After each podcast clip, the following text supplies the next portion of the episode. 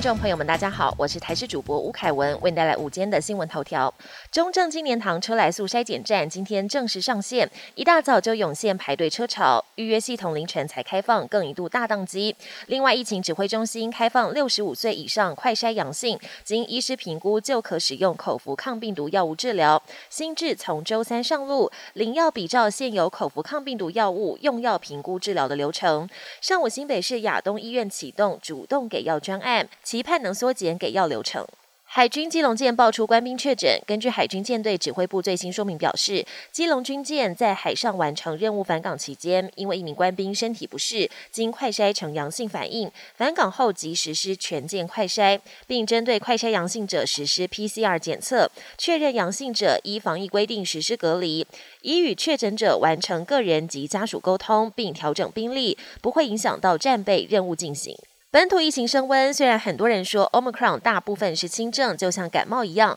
但有一名女网友表示，确诊第五天后转阴性，但竟然出现很容易喘、关节痛等一连串的后遗症，让她超想哭，崩溃的直说比阳性时还要不舒服。医师认为，隔离期间的作息太久没有外出活动，都可能会影响到身体状况。如果解隔生活恢复正常，持续一段时间，呼吸喘或者是关节酸痛的问题没有解决，可能就要怀疑是不是有。有其他的病因。国际焦点，继芬兰之后，瑞典也正式表态要加入北约。对此，俄罗斯总统普京再度提出警告。普京表示，俄国跟芬兰及瑞典没有嫌隙，因此两国加入北约不会对俄国构成立即威胁。但普京强调，要是北约开始在芬兰和瑞典进行军事建设，俄国一定会有所回应。至于会采取什么回应，取决于俄国受到的威胁而定。另一方面，土耳其持续紧咬芬兰及瑞典包庇库德工人党的问题。土耳其总统埃尔段表示，由于芬兰及瑞典未明确反恐，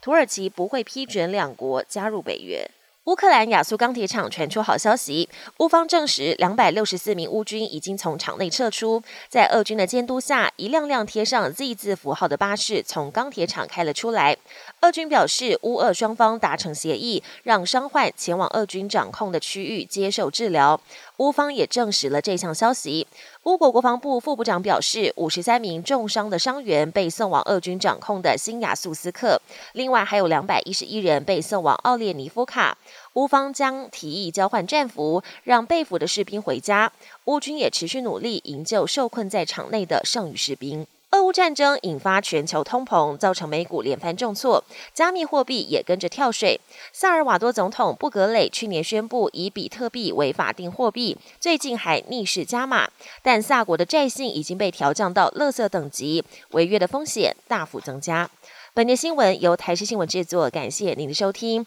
更多内容请锁定台视各界新闻与台视新闻 YouTube 频道。